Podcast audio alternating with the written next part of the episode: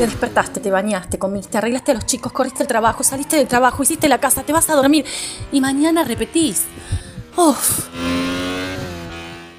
Todos los días parecen iguales y vas a mil por hora. Pará un ratito y hace un alto en el camino, porque algo bueno está por venir en la próxima hora. Escuchá esta historia de vida de cristianos como vos y como yo, que con su testimonio de vida nos alientan a buscar la santidad y a hacer iglesia. Un alto en el camino. Conversaciones para crecer en la fe. Un podcast de misioneros digitales católicos en el cual J.R. Arevalo y Anabela Oros presentan entrevistas con cristianos que viven su fe y con su servicio transforman vidas y dan testimonio del Evangelio.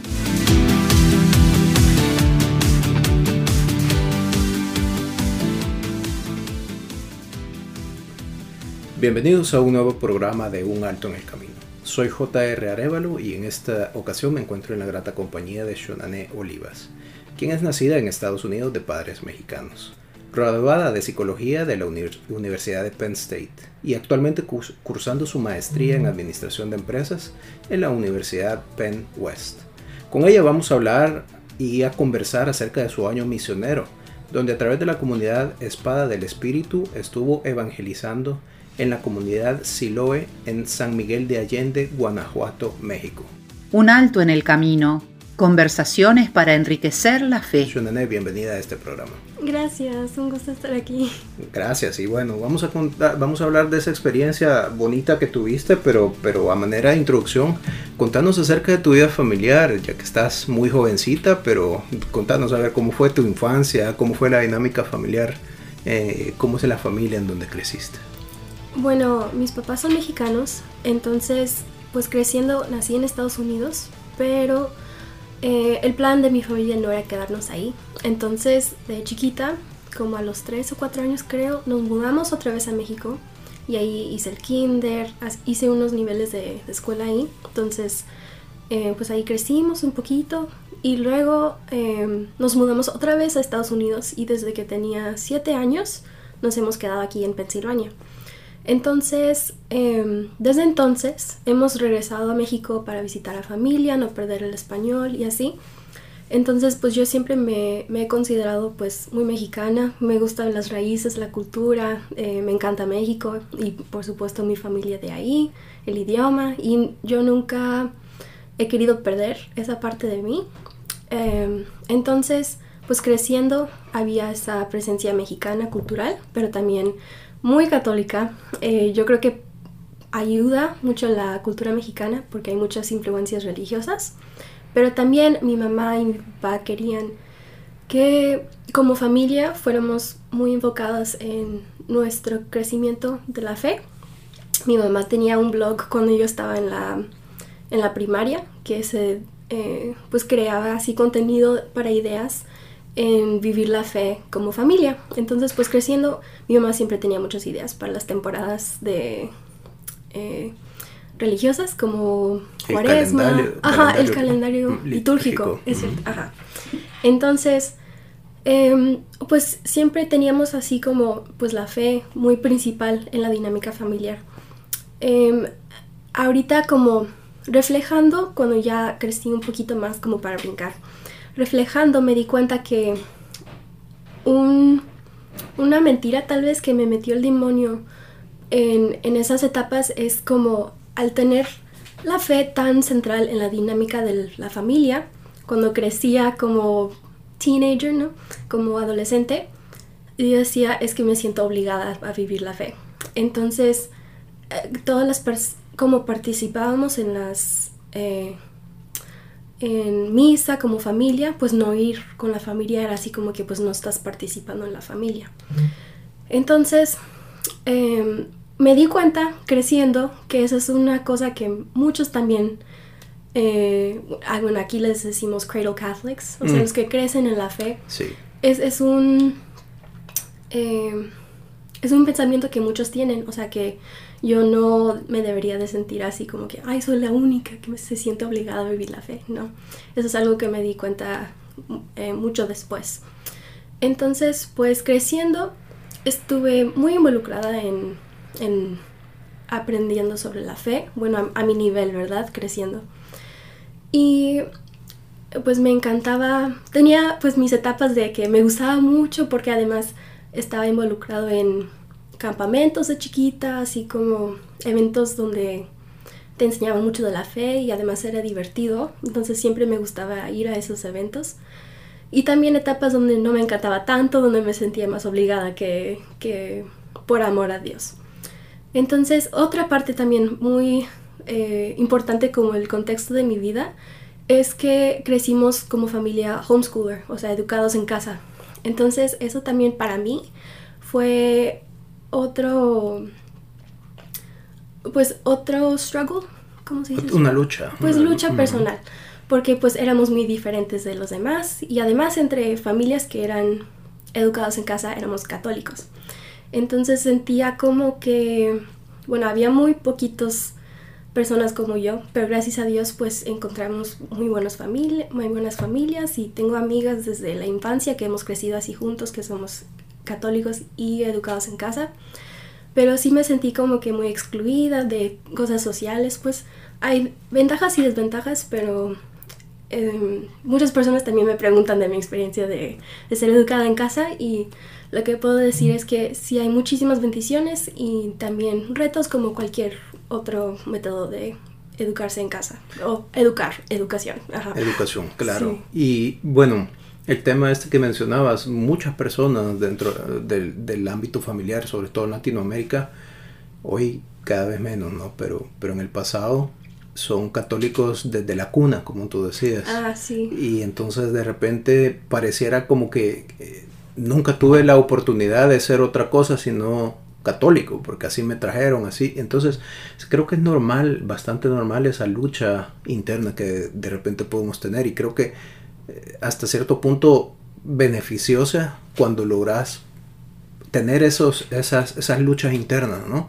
Pero al final predomina los valores, predomina la fe y entonces puedes decir, bueno, eh, es cierto que de repente mi educación fue un poco diferente, eh, el rigor eh, y el amor, ¿verdad? De la, de la fe católica, eh, podría decir, de repente me dejaron sin ninguna otra alternativa, pero al final es lo correcto, ¿no? Al final estamos en el camino y, y, y bueno, es eso, ¿no? Eh, entonces tú, toda, toda la vida católica. Ajá, sí, exacto. Pero como, como dices, eh, la lucha para los que crecen en la fe católica es el momento en que ellos aceptan la fe por ellos mismos. Entonces, como eh, muchos de mis amigos decimos que los que crecen católicos pues tienen la ventaja que están expuestos a, a esa fe, a esa, esa como vista de amor de Dios, ojalá, eh, de más temprano que otros que no han crecido con, con esa fe y luego por cualquier intervenciones de Dios lo descubren por ellos mismos. Pero yo creo que universalmente todos que son católicos eventualmente tienen que aceptar esa fe. Entonces, pues la ventaja que tenemos eh, los que crecen en la fe es que pues lo tenemos a través de los papás pues mucho más temprano y ojalá que muchos podemos aprovechar esa ventaja. Claro que sí. Y bueno, eh, homeschooling hasta que terminas tu secundaria. No, todo, eh, hasta la prepa. Sí, bueno, secundaria, high school como, como le dicen en Estados Unidos, ¿no? Oh. Prepa en uh -huh. México, es decir, terminar tus estudios básicos hasta poder entrar a la universidad. Ah, sí, ajá. Y eh, fue difícil entrar a la universidad en este contexto de dejar, digamos, a la familia con la que estuviste muy apegada y hacer el salto hacia la universidad.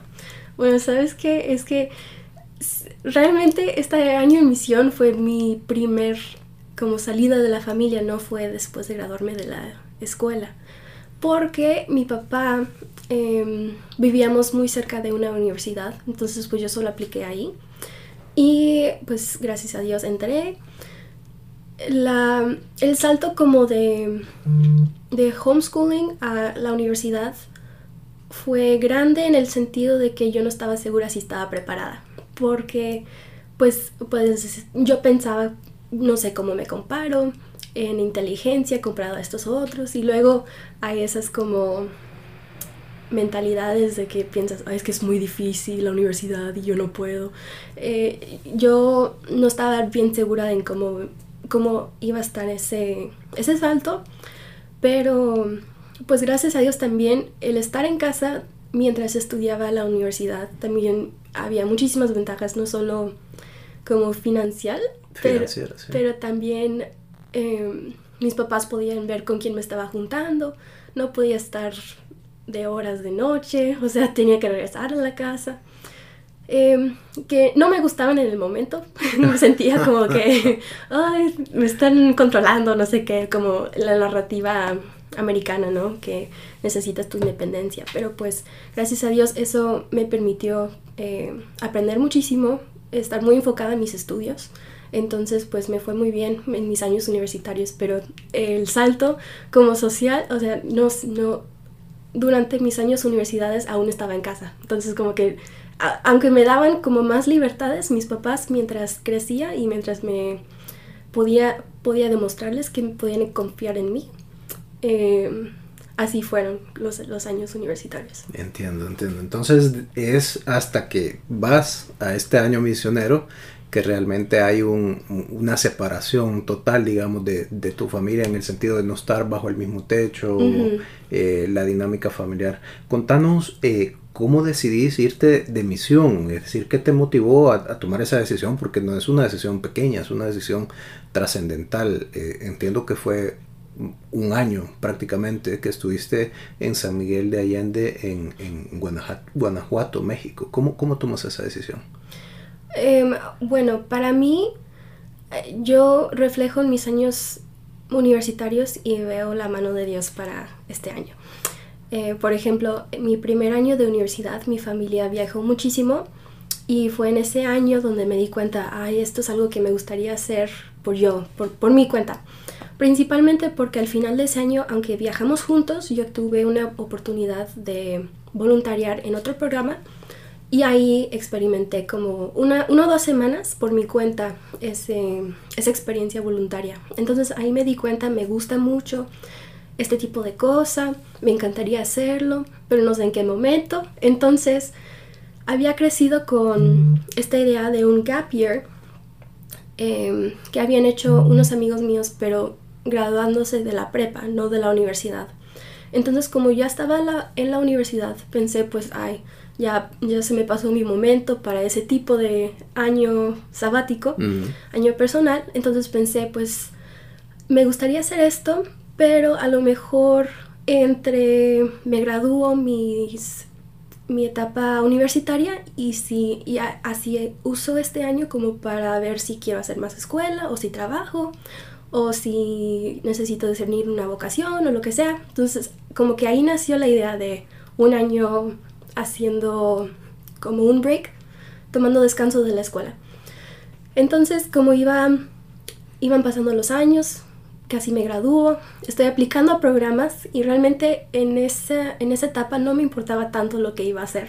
Nada más me importaba como tomar ese descanso, tal vez voluntariar en alguna cosa, pero no me importaba tanto el aspecto religioso. Entonces, lo que pasó fue los programas que yo estaba aplicando y pasé mucho tiempo, invertí muchísimo tiempo a estas aplicaciones, se iban cerrando las puertas eh, en maneras que no me esperaba. Entonces, pues yo estresada, no sé qué, mis planes están eh, destruyendo, no sé qué voy a hacer. Le estaba hablando con mi madrina y le dije como la situación y me dijo, ¿y si quieres hacer un gap year, como un, un año a través de esta comunidad? Ella me metió la idea.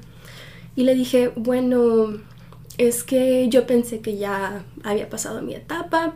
Me dijo, no, aún puedes graduarte de la universidad. Entonces, eh, pues mandé esa aplicación y bueno, me gradué en 2021. Entonces apenas estábamos en la pandemia y eso también complicó muchas cosas. No podía aplicar, bueno, las aplicaciones que mandé a otras partes como que yo pienso que cayeron por una que otra razón, pero también la pandemia había, era un, un factor eh, principal en ese, en ese tiempo.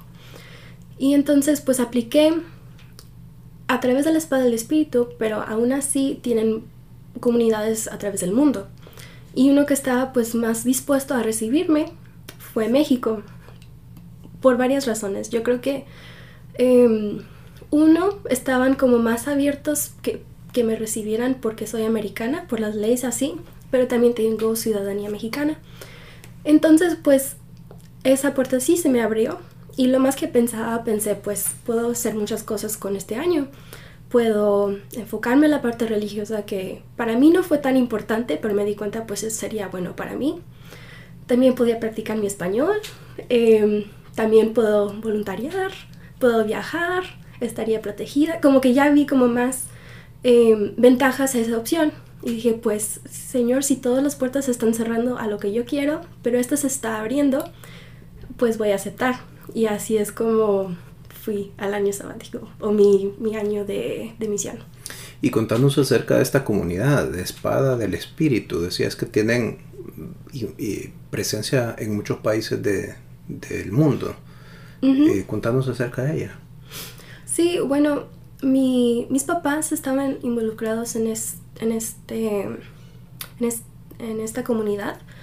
Eh, no particularmente en San Miguel de Allende, pero en Monterrey, cuando ellos eran jóvenes y universitarios, básicamente.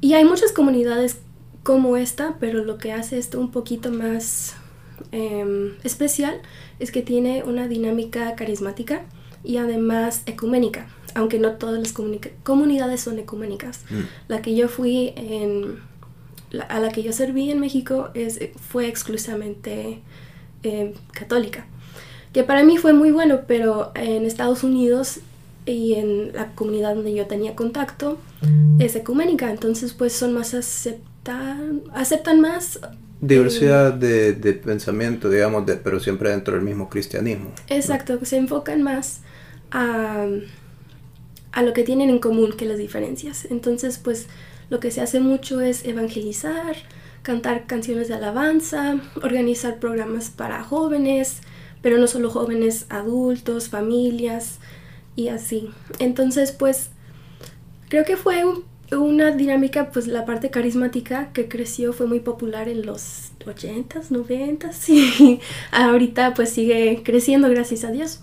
Y entonces pues a través de mis papás y sus amigos me, me enteré desde chiquita. Ellos eran los que organizaban los campamentos que tanto me gustaban de chiquita. Entonces pues eso me hizo yo creo que más feliz en ver qué más tenían y también pues aceptar ir en su año, su programa que tienen de misión. Entiendo. Y bueno, decidís irte de misión, eh, termina la fase de aplicación y te dicen sí, te vas. Eh, me imagino que haber sido una mezcla de, de, emociones, ¿no? Entre, entre el tema de, bueno, esto es lo que quería y, finalmente se dio, pero también emociones ahí encontradas, eh, irte de la casa, eh, incertidumbre, ¿no? A dónde llegaste, cómo te recibieron, cuál era la dinámica que tenías que seguir. Sí, bueno, si le preguntas a mis papás, dirían que yo estaba feliz de irme. Yo estaba ya feliz. Adiós, voy a vivir mi año yo sola. Pero lo que no esperaba es que, por ejemplo, cuando yo me iba, cuando yo me fui la, la primera vez, eh, me di cuenta lo que estaba dejando. Como que no, no me di cuenta realmente hasta que ya estaba, estaba a punto de subirme el avión como, wow, no voy a regresar en un año. O, voy a poner como toda mi vida eh, eh, en, pausa. en pausa prácticamente. Y yo estaba pues fascinada con la idea, pero ya entrando fue como más real.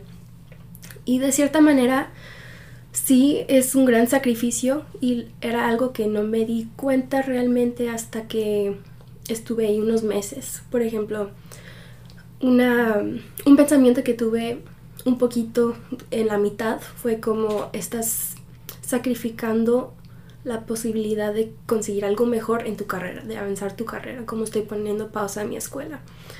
También no estoy con mis amigos, o sea, todos mis amigos están en, en casa divirtiéndose, yo veía como cómo estaban y pues, ay, extrañé a mis amigos. Aunque tenía muchos amigos ahí, estaba... Empezar de nuevo en alguna ciudad siempre es difícil.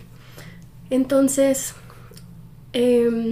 em, de hecho, como en algún punto llegué a pensar como estoy desperdiciando este año si no lo hago bien.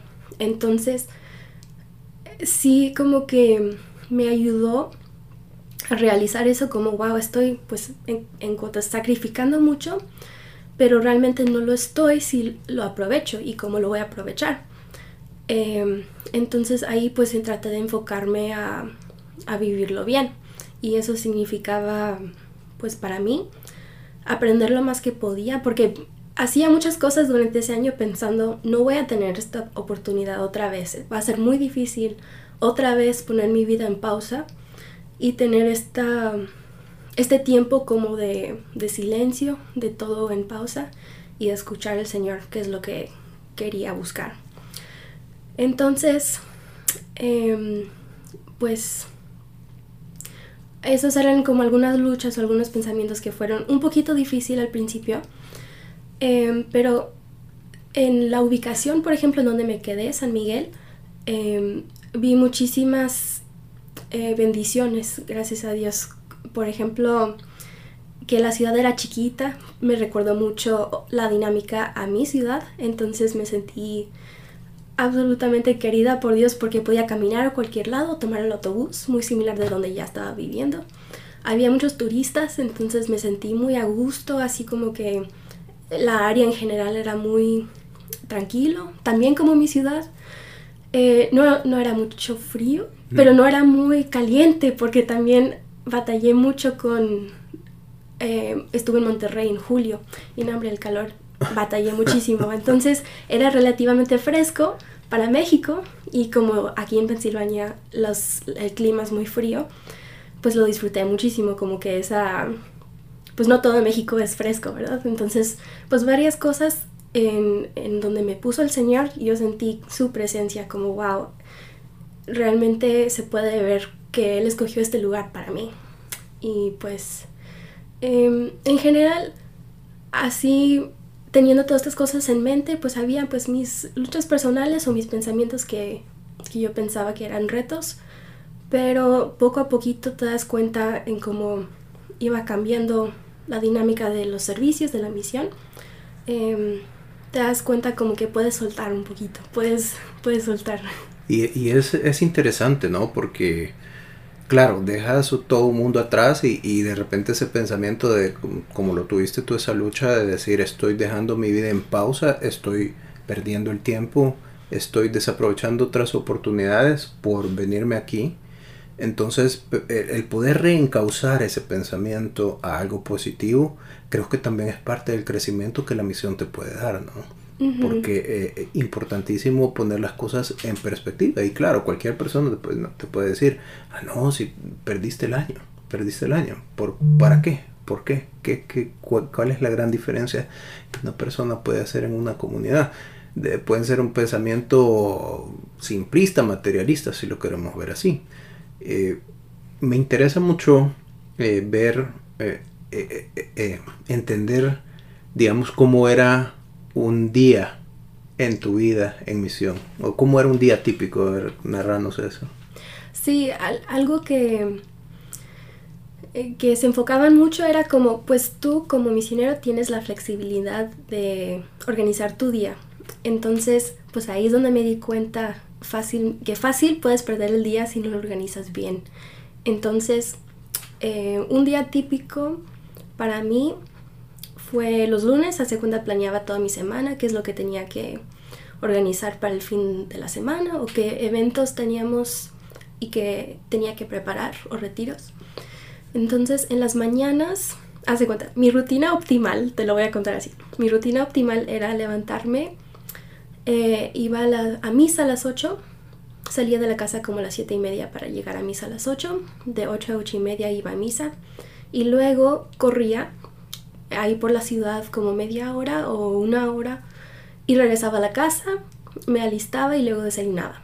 Y luego em, normalmente teníamos como algo de lectura o crecimiento personal, oración personal, entonces después de desayunar hacía eso, que llamamos el curso de los salmos, aprende de los salmos, hacía mi oración, entonces normalmente era como las 12 eh, dependiendo de qué es lo que, dependiendo de la dinámica de mi familia de hospedaje, eh, o comía como un, un snack, un tentempié, o comíamos.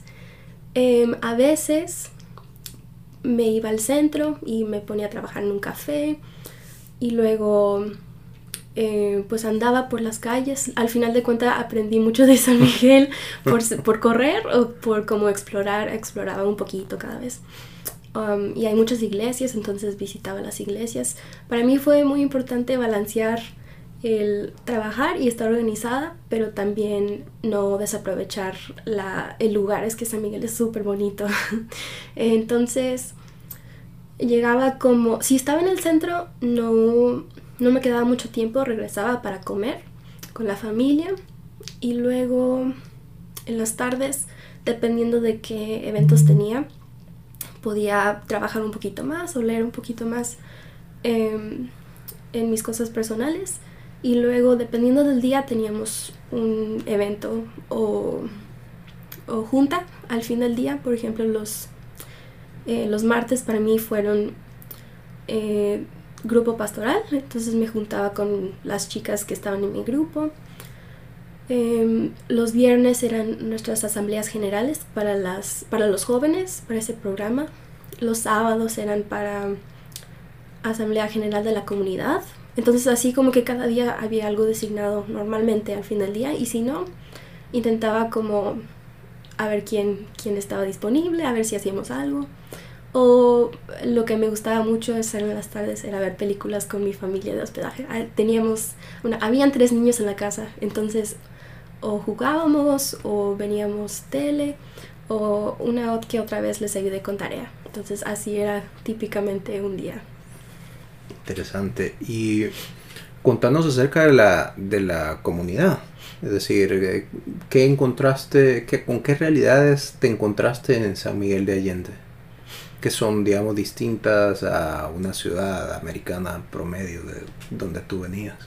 Mm, bueno, la, la, familia de hospedaje, su, los papás eran coordinadores de la comunidad, entonces aproveché a preguntarles muchas preguntas, como eh, principalmente para eso, como para comparar eh, de lo que yo había visto o vivido aquí en Estados Unidos y lo que ellos veían como sus, sus retos o lo que, se querían enfocar en crecer como comunidad.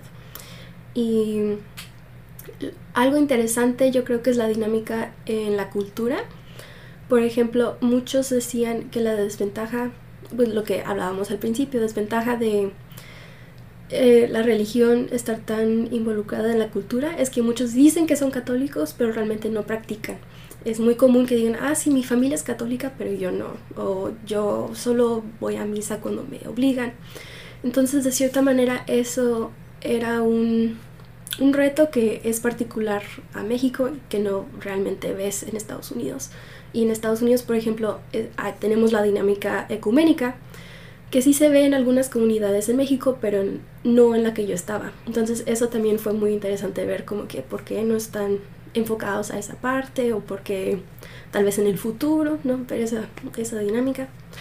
También yo creo que algo que era común en muchas comunidades, no solo en México y Estados Unidos, era cómo los miembros se integraban otra vez a la comunidad cuando la pandemia había cesado un poco, digamos. Muchísimas cosas. Entonces, un reto que teníamos era la transición de Zoom a presencial mucha gente todavía estaba muy pues asustada o desacostumbrada a la rutina de, de asilo presencial porque ya pues ocupabas más tiempo en alistarte, salir de la casa. Entonces si no si no te interesa tanto el hoy voy a salir de la casa, es más fácil conectarme al Zoom, pues ahí hay participación más o menos, pero es más pasivo en línea que en persona. Entonces yo creo que como comunidad, eh, ahí era muy difícil. Por ejemplo, yo también lo, lo veía. La primera mitad de mi misión para los jóvenes era en Zoom. La primera vez que conocí a las personas ni vi la mitad de las caras porque estaban apagadas en, pues en Zoom, sus cámaras no estaban prendidas.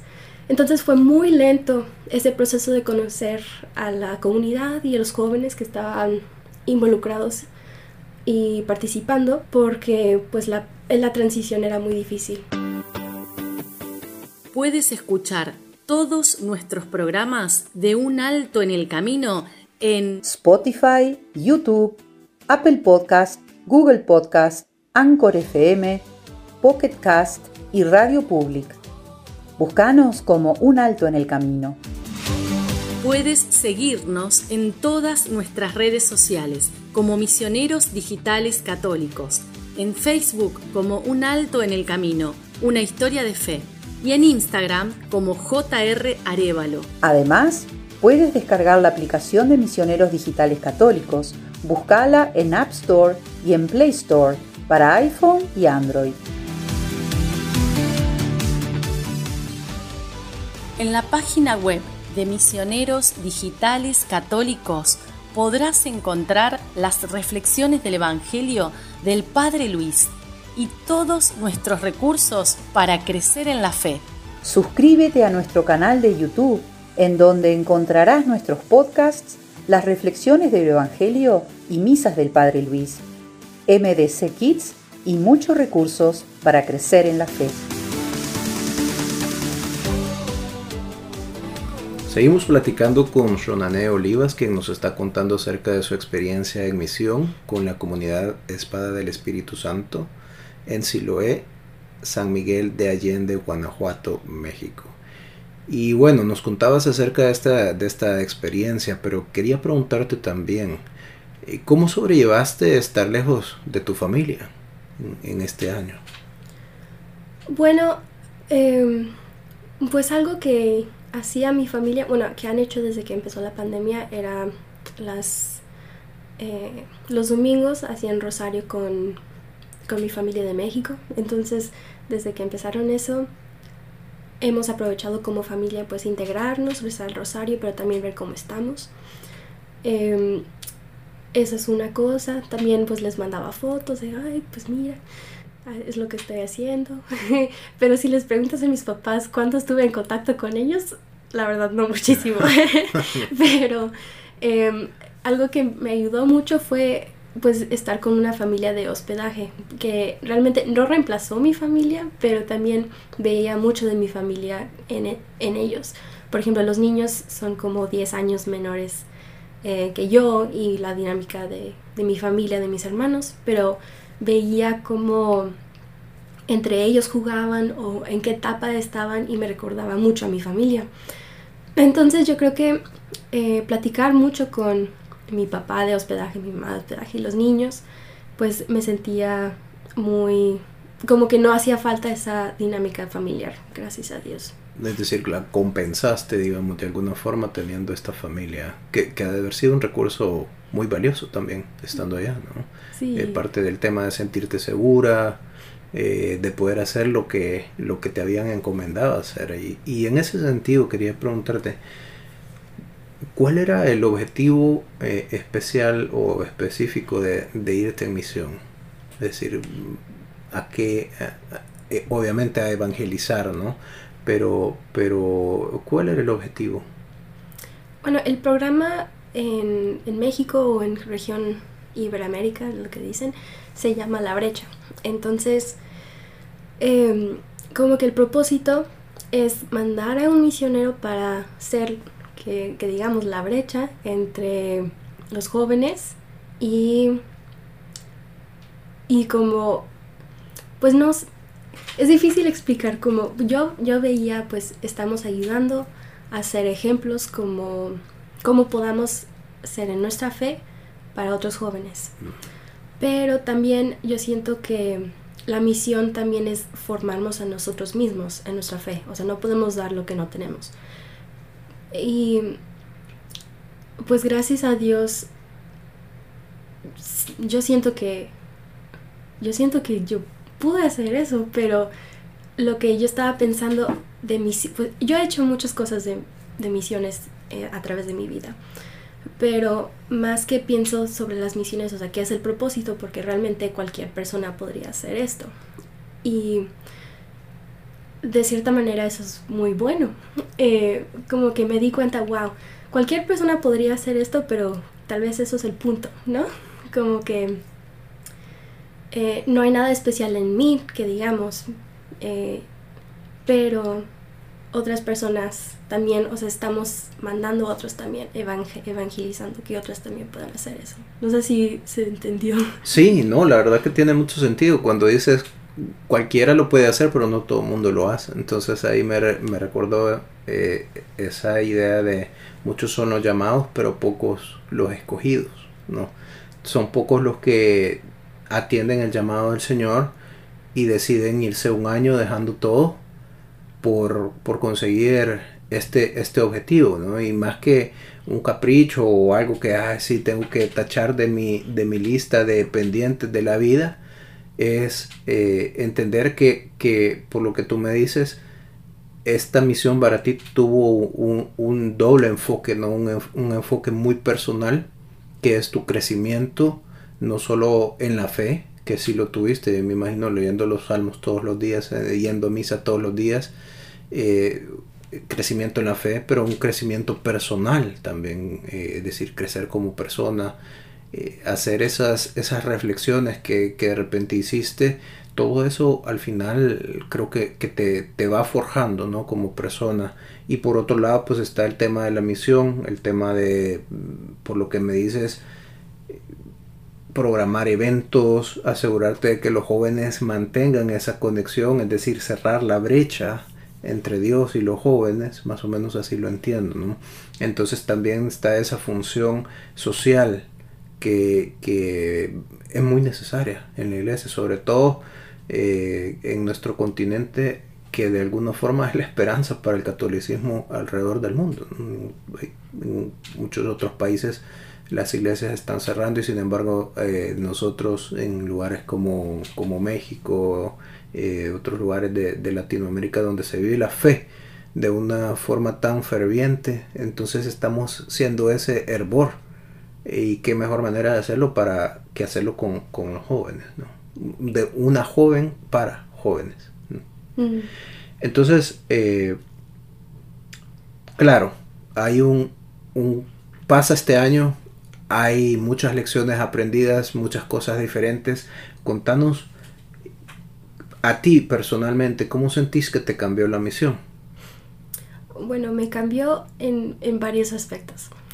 Eh, por ejemplo, para mí, eh, con, esa mentalidad de, wow, no voy a, no voy a tener este año, eh, quiero aprovecharlo, mi responsable pastoral me propuso una meta al principio desde que llegué, de que completara la Biblia. Y entonces pensé, perfecto, este es el momento en que pues no tengo estudios, no tengo responsabilidades de trabajo intensos, pues y gracias a Dios me tardé un poquito más, pero sí lo completé. wow. Completaste toda la Biblia. Sí, hay un programa buenísimo de que es muy famoso de Padre Mike Schmitz y ah, eso es súper se lo recomiendo. La Biblia en un año. eso es lo que hice durante ese año. Entonces, pues crecí en mi conocimiento bíblico y entendí mucho más de lo que antes eh, sabía de la historia bíblica y con, siguiendo a los israelitas entendí mucho más contexto a través de ese año bíblico, de la misa, de los salmos. Por ejemplo, es que sentí, mientras estaba haciendo el curso de los salmos, sentí que estaba, no entendía como el contexto en grande. Nos estábamos enfocando en los salmos, sí, pero sentía que necesitaba más contexto. Entonces en eso salió, pues, completa la Biblia y dije, pues bueno, sí, vale. Entonces ahí, pues me ayudó muchísimo en, ese conocimiento, porque em, pues a través de los salmos también aprendes que pues necesitas ese conocimiento para crecer en tu fe. O sea, no es solo fe, ¿verdad? Sino sabes en lo que crees. Em, también lo que trabajé mucho fue en establecer hábitos buenos. Por ejemplo, ir a misa, hacer ejercicio, eh, conocer, como tener una parte espiritual muy principal Em, también en este año yo sentí que aproveché mucho eh, la cuaresma. Porque tenía mucho miedo, como que me daba flojera hacer la cuaresma antes.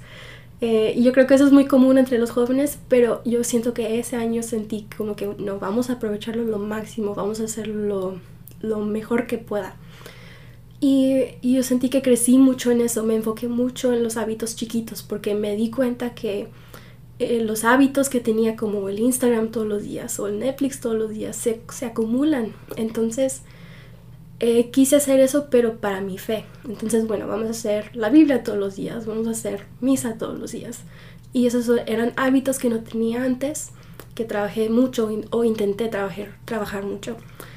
Y ahorita pues con esa mentalidad de los hábitos eh, se acumulan al fin del día, pues eh, intento también involucrar eso en mi rutina de, estudiante ahorita. Em, unos son mejores que otros. Yo creo que la transición, pues me advirtieron. Em, yo no soy la primera en hacer este año, mm. entonces me advirtieron mucho. Va a ser difícil regresar porque ya no tienes el apoyo comunitario. Tu rutina va a ser diferente, entonces no vas a hacer todo lo que hiciste en el año cuando regreses. O sea, va a ser muy diferente tu rutina. Y sí es cierto, desde, desde que regresé eh, mm, es más difícil hacer lo que estaba haciendo en ese entonces, pero pues yo creo que los, las lecciones se quedan ahí, o sea, lo que aprendí y lo que vi eh, se queda ahí y yo sé que se puede después del año de misión. Hay que perseverar, ¿no? Ajá, es, esos buenos hábitos hay que seguirlos cultivando, hay que seguir, seguirlos eh, exponiendo. ¿no? exponiéndote tú a ellos para poderlo seguir haciendo, ¿no? Porque me imagino que, claro, eh, una caminata de media hora a la, a la iglesia y recibir misa, ahora es que un, agarrar el carro o manejar 20 minutos, ya no, ya no es lo mismo. Entonces, todas esas cositas. Déjame preguntarte, eh, termina el año y regresas a casa, ¿no? Mm. Eh, me imagino que te recibieron contentísimos con los brazos abiertos, padres orgullosos y todo. Pero volviendo al tema del cambio, ¿notaron ellos un cambio en ti y te dijeron, bueno, no es la misma que se fue? ¿Lo, notaron ellos? Pues no, no sé si me lo han dicho así como que, wow, has cambiado mucho, pero yo quiero pensar que sí, en muchas maneras he cambiado mucho. Pero em, sí, es, es verdad que los papás se dan cuenta eh, como, ha cambiado mis hijos, especialmente como yo he crecido con ellos. Eh, toda mi vida me conocen súper bien. Eh, lo que sí me han dicho es que, bueno, lo que yo veo es que confían en mí mucho más que, que antes o confían mucho en, ven, ven como mis, cómo hago mis decisiones y yo he visto que la dinámica es menos de papá diciendo o corrigiendo al hijo y más como entre adultos católicos bien formados la dinámica, cómo discutimos las cosas. Como familia hemos cambiado mucho esa dinámica de las conversaciones, es menos como algo diciéndote qué hacer y más eh, yo tengo mis experiencias o mis aprendizajes, mi conocimiento que también puedo involucrar en las conversaciones. Interesante, muy interesante. Realmente una experiencia diferente.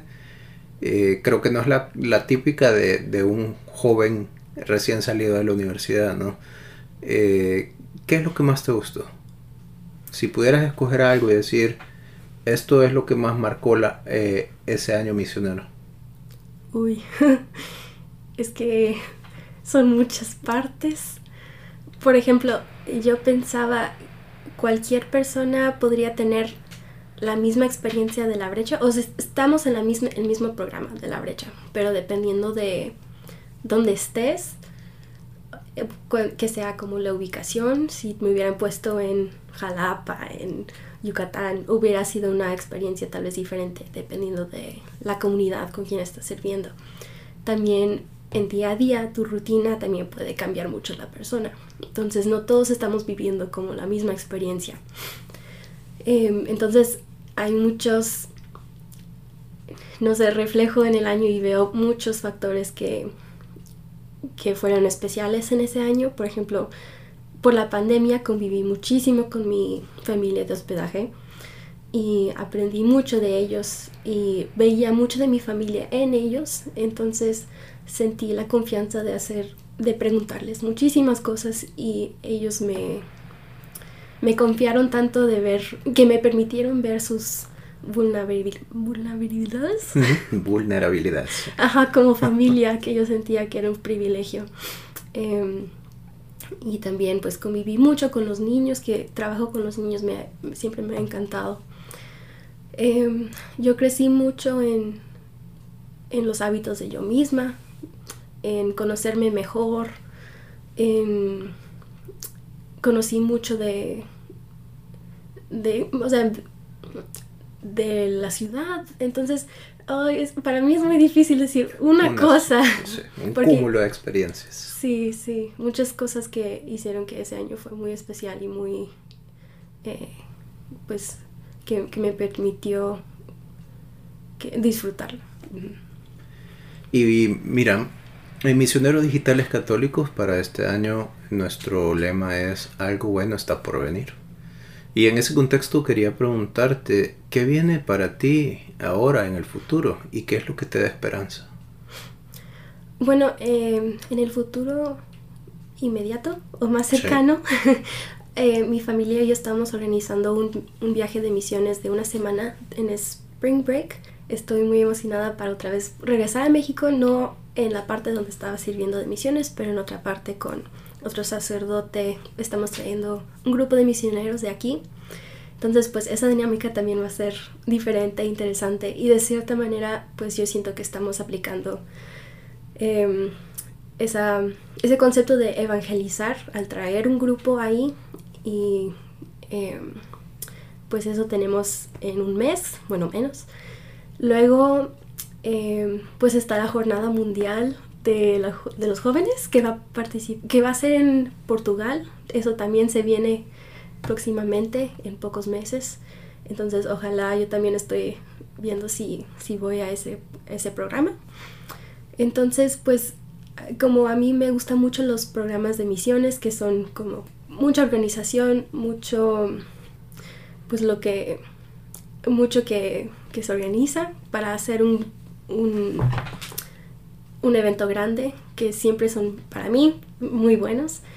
Em, también yo creo que lo que se viene son eh, misioneros que están dispuestos a experimentar el amor de Dios, que están dispuestos a, a, estar abiertos, que sean utilizados por Dios en cualquier manera. Entonces hacemos eso no solo organizando las cosas grandes, pero también estando dispuestos a que Dios te toque en los hábitos pequeños que son de día a día. Bueno, no me queda más que agradecerte por, por compartir esta bella historia, este testimonio eh, de lo que Dios ha hecho en tu vida y sobre todo eh, decirle a las personas, ¿no? Que si tienen eh, esa, esa vocación a la misión, ese gusanito de, de interés, de curiosidad, que lo exploren. Hay tantas, tantos lugares que necesitan manos, que necesitan personas que les lleven la buena nueva del Evangelio no solo de palabras, sino que también con, las manos, ¿no? Haciendo. Entonces eh, ahí está la invitación para aquellos que quieran buscar, está la comunidad de espada del Espíritu Santo, que puedan buscar ahí información y, e indagar y leer acerca de esas oportunidades. Y agradecerte a ti por, por este tiempo que nos, que nos has dedicado y por contarnos esta maravillosa experiencia. Eh, ¿Alguna reflexión final? Es que en, escuchar tus últimas palabras estoy pensando, wow, es que hay tanto que todavía podría hablar, yo creo, del año, del año de misión. Pero pues al fin de cuentas yo creo que mi, mi mensaje principal sería cualquier persona puede hacerlo si está dispuesta a escuchar la voz de Dios. Y eh, sí es un sacrificio, pero no cuando tenemos al cielo como meta. Entonces, pues ojalá que cualquier persona que esté pensando en hacer algo similar se sienta eh, encouraged, como animado. animado, pues sí, ojalá. Buenísimo, muchas gracias Jonané por este tiempo y muchas gracias a todos los que nos han sintonizado en este programa. Nos volveremos a encontrar en otro alto en el camino y mientras tanto nos abrazamos en el Señor. Recuerden que algo bueno está por venir. Gracias por hacer un alto en el camino. Echale ganas, ponele energía y confía en Dios, porque algo bueno está por venir. Nos encontramos en el próximo programa con otra historia de fe.